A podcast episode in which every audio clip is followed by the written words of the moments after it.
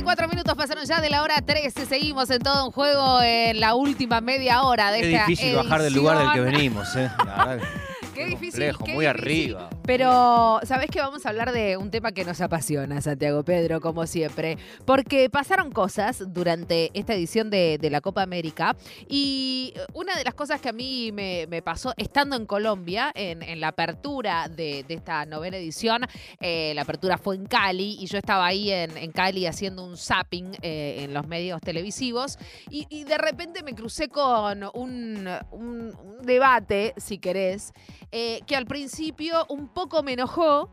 Y después hablando con profes, con arqueras, Con con especialistas, claro. Me hicieron entender que, qué sé yo, viste, vamos viendo de qué se trata y estoy hablando específicamente de un debate que surgió en la televisión colombiana eh, sobre achicar los arcos Sí. en el fútbol femenino por lo que venía pasando en cuanto a quizás errores eh, en, en la técnica de, de las arqueras en esta edición de la Copa América Femenina. Algo también, Santiago Pedro, que nosotros hablamos muchísimo en todo un juego en relación no a la Copa América, sino también a- al fútbol doméstico, ¿no? Sí, A- claro. Al fútbol local. Estamos en comunicación y es un honor, un placer, un orgullo, una emoción que esté Vero Fuster, Verónica Fuster, ella coordinadora del Departamento de Arqueras de Gimnasia y Esgrima La Plata para charlar con nosotros. Vero, ¿cómo va? Nato y Santi te saludan, ¿cómo estás?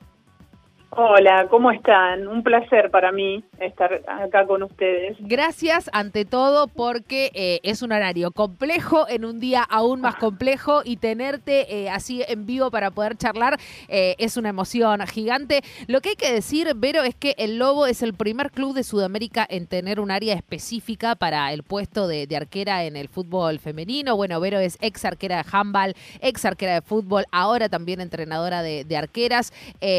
A ver, Vero, em, bueno, yo ahí contaba, ¿no? Lo- el, el debate sobre achicar o no el arco. Está bien que al principio me haya enojado y que después capaz haya entendido por dónde puede ir ese debate necesario.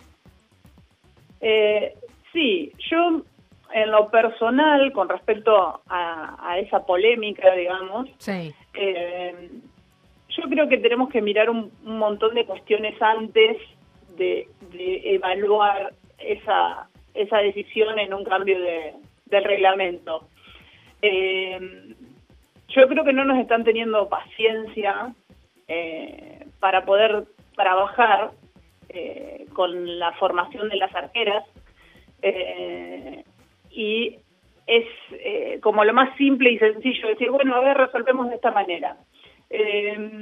Por eso yo trabajaría un montón de cuestiones antes, como, bueno, tenemos esta, esta realidad de la estatura de las arqueras, eh, bueno, ¿qué hacemos con respecto a las técnicas, a los entrenamientos, al posicionamiento?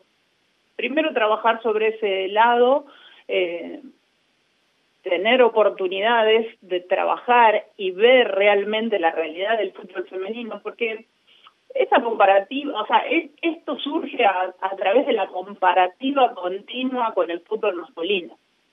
Eh, y quizás tenemos que evaluar desde la realidad, desde el femenino. Eh, no nos olvidemos que el fútbol masculino es profesional desde 1930 y nosotras hace nada, eh, incluso con una pandemia en el medio.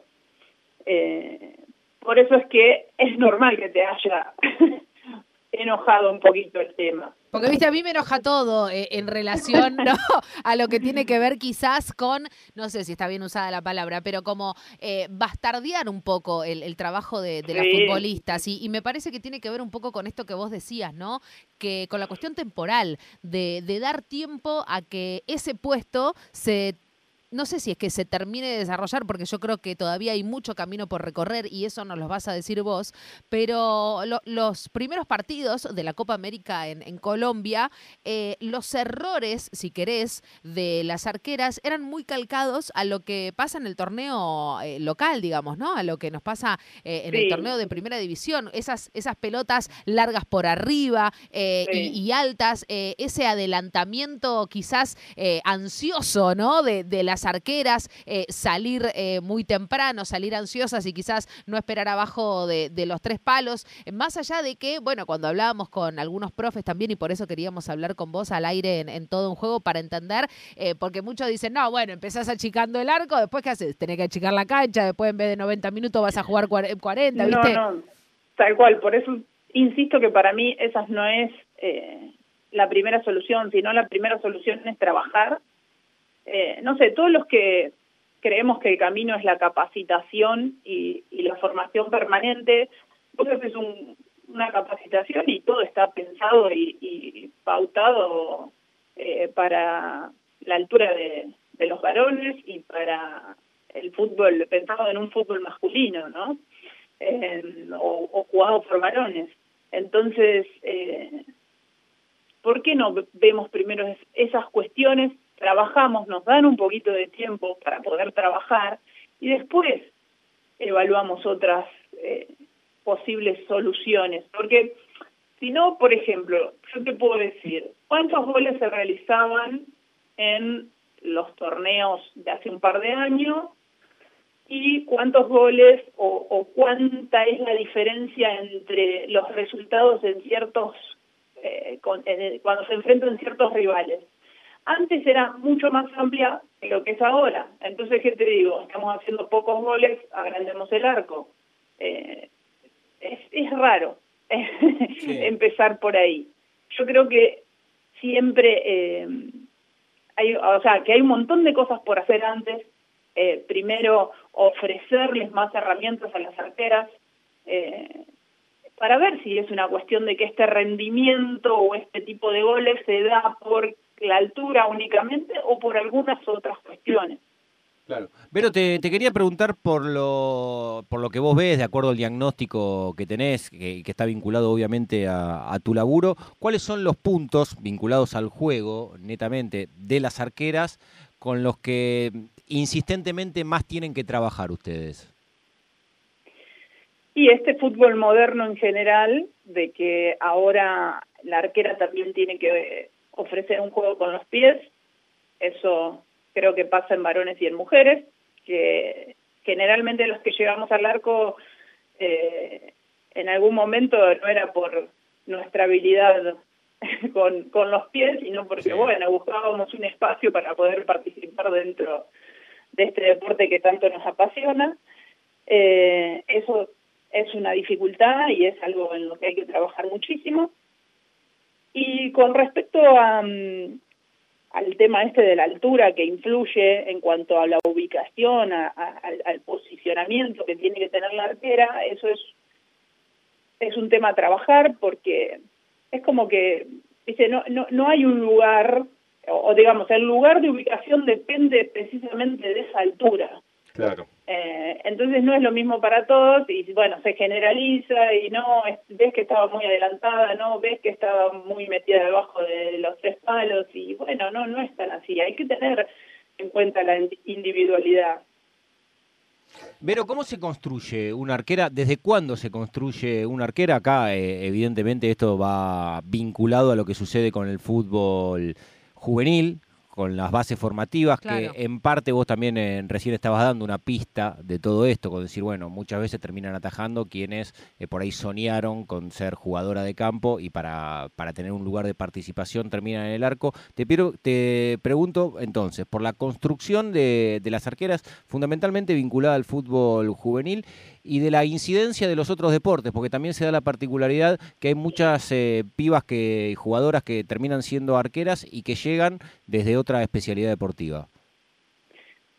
Sí, tal cual. Hay, hay un ideal, pensando desde la motricidad, eh, en donde se tienen que atravesar las diferentes etapas e-, evolutivas y, y, formativas, que eso sería un ideal, que no, que no, no es lo que nos atraviesa en el fútbol femenino. No es que eh, tiene eh, una vivencia de multideportiva y después llega a la especialización en el puesto, no pasa eso. O yo creo que de ahora en adelante quizás comience a pasar, pero eh, con la realidad que nos encontramos es trabajar a partir de una arquera que no tuvo formación específica y con suerte en los clubes empezó a pasar que hace dos, tres años todos tienen entrenador de arquera eh, o menos, estoy creo que estoy exagerando con, con la cantidad de tiempo, pero mm, es fundamental que haya alguien especializado para acompañar ese, eh, ese proceso. Eh, si no, es lo que nos pasaba antes de, bueno, dale, entrenás con el plantel y ahora anda al arco que te cambiamos. bueno, pero hay un montón de cosas que, no sé, me las sí, que enseñar. Tal cual, y aparte también me acuerdo, estamos hablando con Vero Fuster, ella coordinadora del Departamento de Arqueras de, Gimnasia Esgrima La Plata.